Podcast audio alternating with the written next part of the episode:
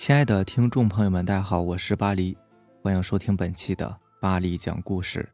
今天在逛某办的时候，看到一个帖子，上面写的是灰金刀所著的《天津公安局灵异档案》，里面记载了很多的小案件，觉得很有意思，稍微整理了一下，给大家分享几个。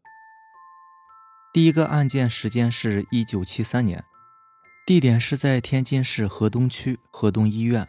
和距离这里一公里左右的大王庄，当时是一九七三年的十月十一日上午十一点多钟，一辆满载化肥的东风卡车正在大王庄路上从市内向着郊区行驶，在行驶到大王庄路同增兴窑路的交叉路口时，正好和一辆迎面驶来的面包车发生了剐蹭，司机并未受伤，汽车也只是侧面反光镜被撞坏了，但是。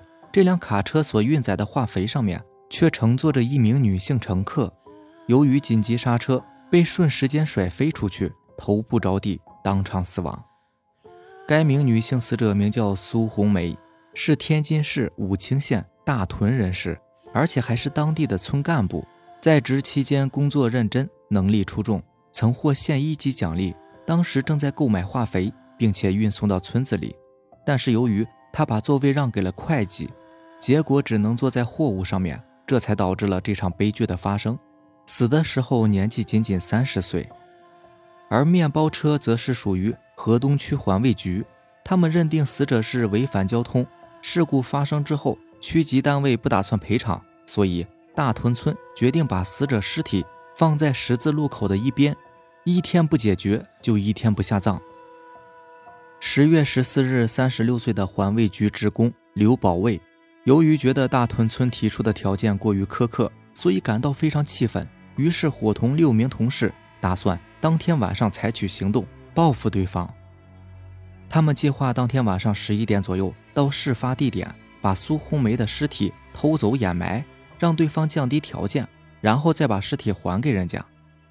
结果到了那里，其他人都感觉害怕，不敢上前，只有刘保卫接触过尸体。可是到了夜间三点左右。刘保卫就被六名同事抬往了河东夜间急诊医院。他当时浑身流血，五官、淋巴结和肛门都在不停地向外冒血，体温四十五度，失去知觉。早上六点钟被判定死亡，初步诊断是急性出血热。当时六名陪同人员非常恐惧，但是都异口同声地说他是死于苏红梅。六人对公安人员的供述完全一致。事情经过是：当天晚上十一点五十分钟，他们骑着自行车一同来到案发现场。大家都不敢去碰尸体，只有刘保卫非常胆大，一个人径直来到苏红梅的尸体旁，把她抱在自行车后座上，然后把尸体双手用绳子捆在身上，打算把尸体运到环卫局。就在这时，其他人都发现苏红梅的脸部和手部。有白色的毛发隐隐的生长出来，有一个人对刘保卫说：“不好，快把尸体放下！”刘保卫也注意到了这一点，大喊着：“不对呀，快来帮我，尸体在动呢！”六个人说他们都看见尸体活了，而且还将刘保卫死死的抱住。刘保卫大喊救命，但是六个人都不敢上前帮他，吓得赶紧离开。大概跑了十五分钟，他们觉得不能扔下刘不管呢，于是又原路返回。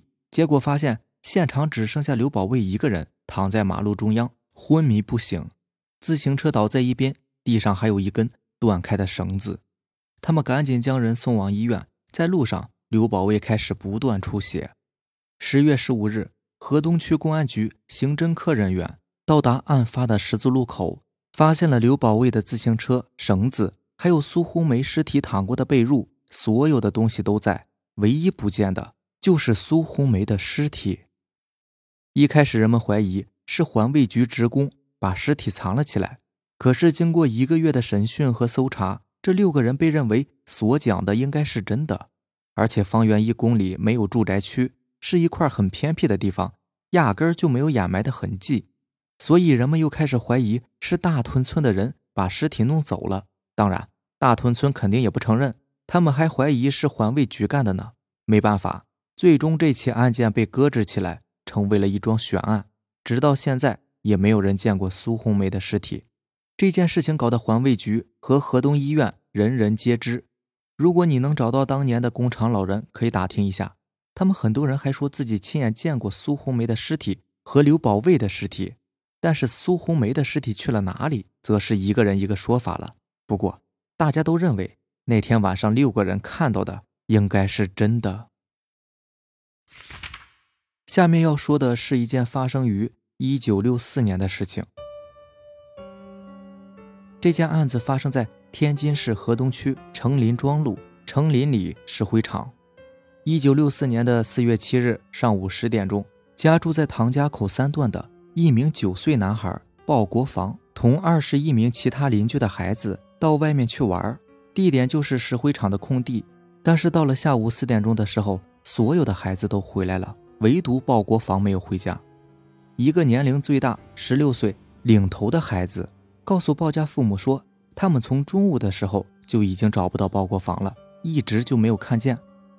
半个小时以后，三段所有的男性住户都聚集到石灰厂的空地帮忙寻找，连石灰厂的夜班工作人员都参与了，一直搜寻到半夜两点，突然开始下起暴雨，这才不得已停止了搜索。第二天，他们向警察求助，警察从早上九点就开始搜索石灰厂，下午又开始下雨，搜索再次被迫结束。警方询问了这二十一名儿童，其中九名年龄比较大的孩子都说。那天中午，他们在空地上捡垃圾，鲍国防却不知道从哪里捡来一条小鱼，还问他们哪里有水，要把鱼放进水里。当时大家都很奇怪，空地只有一些灌木和杂草，根本就没有水呀，鱼是从哪里捡来的？大家问他，他回答的也很混乱，一会儿说是在地上捡的，一会儿又说是天上掉下来的，然后就一个人走开了。鲍国防的智商比较低，说话也说不清楚。所以平时大家都不和他玩，他也不和别人玩，因此大伙儿也就没有管他，让他一个人自己找水，然后人就走丢了。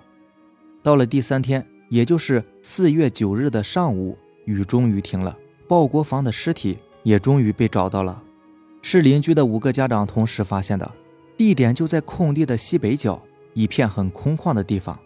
令人不解的是，不论是孩子们还是家长们，都搜寻过这个地方。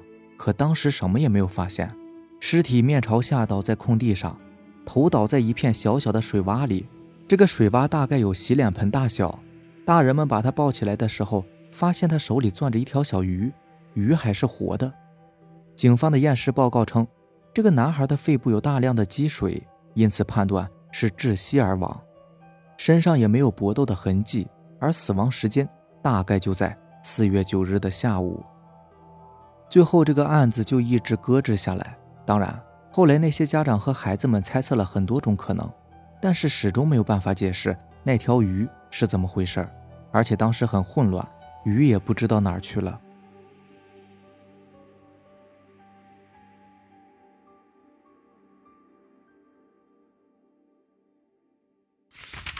这个事件发生在一九六九年十二月十二日。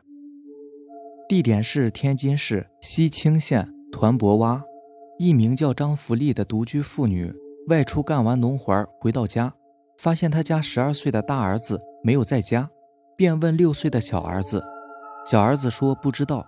等到了半夜一点，仍然没有音信。当夜，他们去村里的其他邻居家问，其中一名男孩告诉他说，他们下午还在一起玩捉迷藏，但是他家儿子却始终藏着不出来。然后就再也没有找到。第二天早上，他就发动全村的人去找，并且还报了警。警方询问四名儿童，发现他家的大儿子大概是十二日那天下午四点钟左右失踪的。起因是玩捉迷藏，然后大家就藏了起来。可是过了很长一段时间后，一直没有看到他，以为他是回家了，便没有在意。这就是最后一次见到他的情景。张福利搜寻到了晚上八点钟回到家。发现小儿子也不见了，于是再次求助全村人寻找，而警方也开始大规模的盘查询问，但是这次谁也没有见过这个小儿子。当时大家都非常同情她，她的丈夫是十年前失踪的，同样没有一点线索，也没有任何的原因，是死是活至今不明。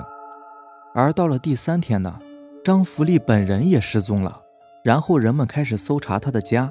这下终于找到了母子三人的尸体，那是在卧室里一口很大的木箱里发现的，而且外加一具严重腐烂的尸体，一共四具。经过法医检验，大儿子是在十二月十二日死亡，小儿子是在十二月十三日死亡，母亲是在十二月十四日死亡的，身上没有任何的搏斗痕迹，死因都是窒息而死。那个腐烂很严重的尸体已经死亡了十年左右了，身份不明，但是从衣服和血型来分析，这个人竟然就是失踪了十年之久的丈夫。据亲属讲，这个小儿子是张福利弟弟家的孩子。弟弟在三年前死后，算是过继给了这家人，而且还说这个木箱子实际上是一口棺材，是十年前挖菜窖的时候挖出来的，然后请木匠修改成箱子的模样。根据档案记录，这口木箱的盖子重达三十公斤，当时是两个成年男子合力才打开的。警方分析，十二月十二日，大儿子有可能在玩捉迷藏，结果藏到了自家的箱子里。但他是如何打开这么沉重的盖子的呢？当然，也有可能是被成年人放进去的。十二月十三日，小孩子也是被人放进去的吗？可是据邻居们反映，当时没有听到任何的响动。十二月十四日，已经三十多岁的母亲也是被人放进去的吗？经法医鉴定，他们身上没有任何的痕迹，都是在箱子里窒息而死。难道他们是自己走进去的？而且在发现了里面还有一具腐烂了十年之久的尸体的情况下，竟然还会钻进去，这显然不可能。所以这个案子一直悬而未决。而且据记载，事后当地人把箱子抬出来，当着所有村民的面用斧子砍箱子，一连砍砸四个小时，竟然只砍出一条小小的裂缝。后来没有办法，只好浇上汽油，连续烧了三天三夜，才算彻底的烧毁。好了，以上就是咱们今天晚上要分享的故事了。如果喜欢咱们的节目呢，就点个订阅吧。行，那咱们明天见吧，拜拜，晚安。